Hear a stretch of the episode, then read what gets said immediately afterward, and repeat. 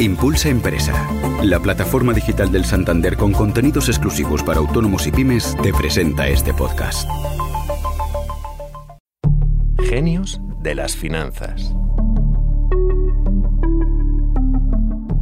Cornelius Vanderbilt simboliza el sueño americano. Era tataranieto de granjeros holandeses que emigraron a Estados Unidos. En pocas generaciones, los Vanderbilt llegaron a lo más alto de la sociedad de la joven nación estadounidense. En el Nueva York de la Edad Dorada, Cornelius se convirtió en la mayor fortuna del mundo y lo hizo gracias a su buen ojo con las inversiones, sobre todo gracias a su apuesta por el ferrocarril, un negocio con un enorme potencial en aquella época de grandes cambios. Soy Amayor Maichea y hoy en Genios de las Finanzas hablamos sobre Cornelius Vanderbilt, una de las fortunas míticas del Nueva York de finales del siglo XIX.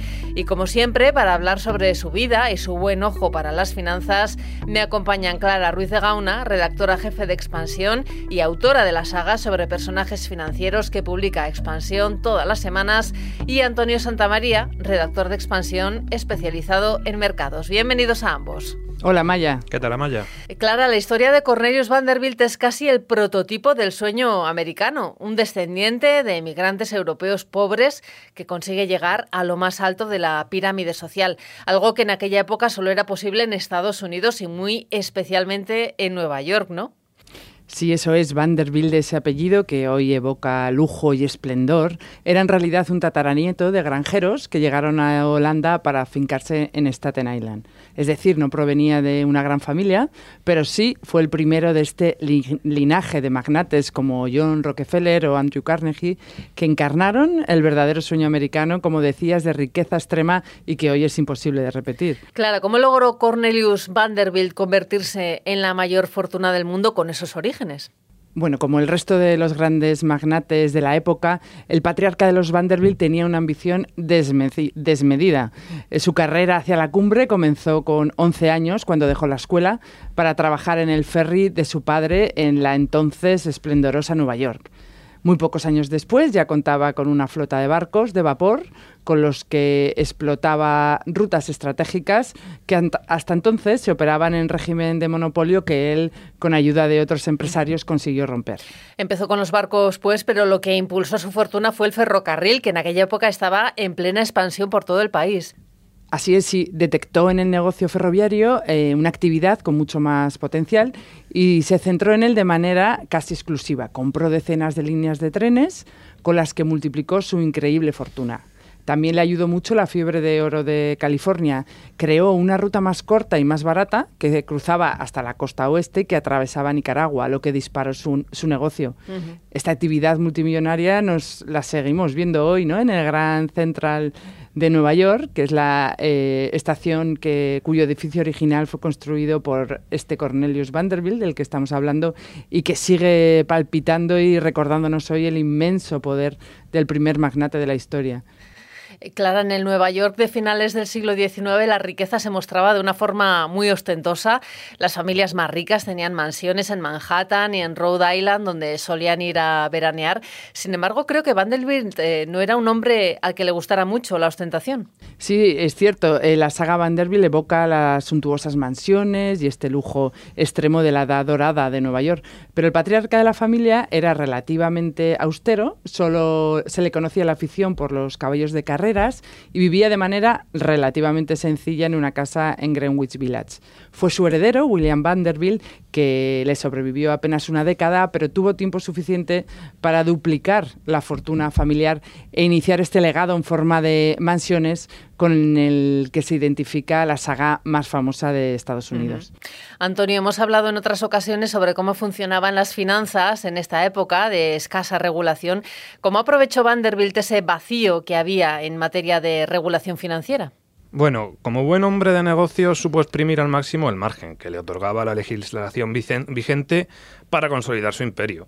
Por ejemplo, recurrió a operadores financieros para entrar en el capital de una empresa rival sin llamar la atención y así adquirir una participación significativa. Y también imponía acuerdos de exclusividad con las compañías que necesitaban sí o sí del ferrocarril para hacer funcionar su negocio. Es decir, Antonio, que se quedaba en exclusiva con un cliente. Eso es. Vanderbilt hacía que si tú firmabas un contrato con él para utilizar una de sus líneas y llevar tu mercancía de Nueva York a Chicago, ya no podías recurrir a la de un competidor para transportar otros bienes desde Detroit a Denver, por poner un ejemplo. Aunque la ruta de su competidor fuera mejor, él incluía cláusulas en los contratos para que recurrieses a una de sus líneas, sí o sí. Algo me dice Antonio que eso hoy sería imposible, ¿no?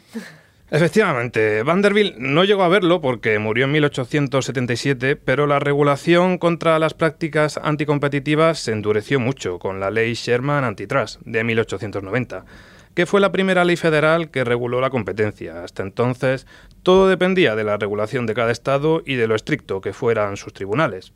Esta ley nació a raíz del monopolio que conformó John Rockefeller y de hecho es curioso porque tanto el oligopolio del ferrocarril, donde Vanderbilt era el principal referente, como el monopolio que levantó Rockefeller, se retroalimentaban, porque este último pactó precios para que su, su compañía, Standard Oil, pudiera utilizar líneas de ferrocarril con tarifas ventajosas. Sí, eso es, eh, sería casi, vamos, imposible hacer fortuna, una fortuna como la de Vanderbilt hoy. Era una época aquella en la que todo estaba por hacer y el que llegaba el primero pues se comía el pastel. Además, ahora, como comentaba Antonio, evidentemente hay mucha más regulación, se controlan los monopolios y las condiciones laborales. Que en aquella época nada que ver, claro. Bueno, contaban con una masa de trabajadores casi esclavizados y que permitía esa generación de magnates márgenes de rentabilidad hoy absolutamente impensables. Clara, ¿ha llegado hasta nuestros días la fortuna de los Vanderbilt? Sí, desde luego. Eh, Vanderbilt dejó al morir 100 millones de dólares, que era una cantidad enorme en la época, y que heredó casi en su totalidad eh, su hijo William, el único al que Cornelius consideraba capacitado para seguir con su legado. Esto dio paso a una dura batalla legal. Los hijos que quedaron fuera alegaron que su padre estaba loco cuando tomó esa decisión e incluso uno de ellos, también llamado Cornelius, se suicidó. Eh, bueno, las siguientes de generaciones de los Vanderbilt siguieron expandiendo la fortuna familiar. Llegaron a tener 10 enormes casas en la Quinta Avenida de Nueva York, muchas de las cuales ya se reconvirtieron en museos o fueron derruidas ya en la segunda mitad del siglo XX. También tienen una legendaria mansión en Newport, que era la residencia de verano. Y bueno, y todavía hay miembros de la familia Vanderbilt muy conocidos, como el presentador de televisión Anderson Cooper, el músico John Hammond o la diseñadora, y actriz Gloria Vanderbilt. Pues muchas gracias, Clara Antonio. Hasta aquí la historia de Cornelius Vanderbilt, un magnate que forma parte del Olimpo de las grandes fortunas surgidas en la Edad Dorada de Estados Unidos. Muchas gracias por seguirnos cada semana en Genios de las Finanzas, un podcast que edita Tamara Vázquez y que dirige Amparo Polo.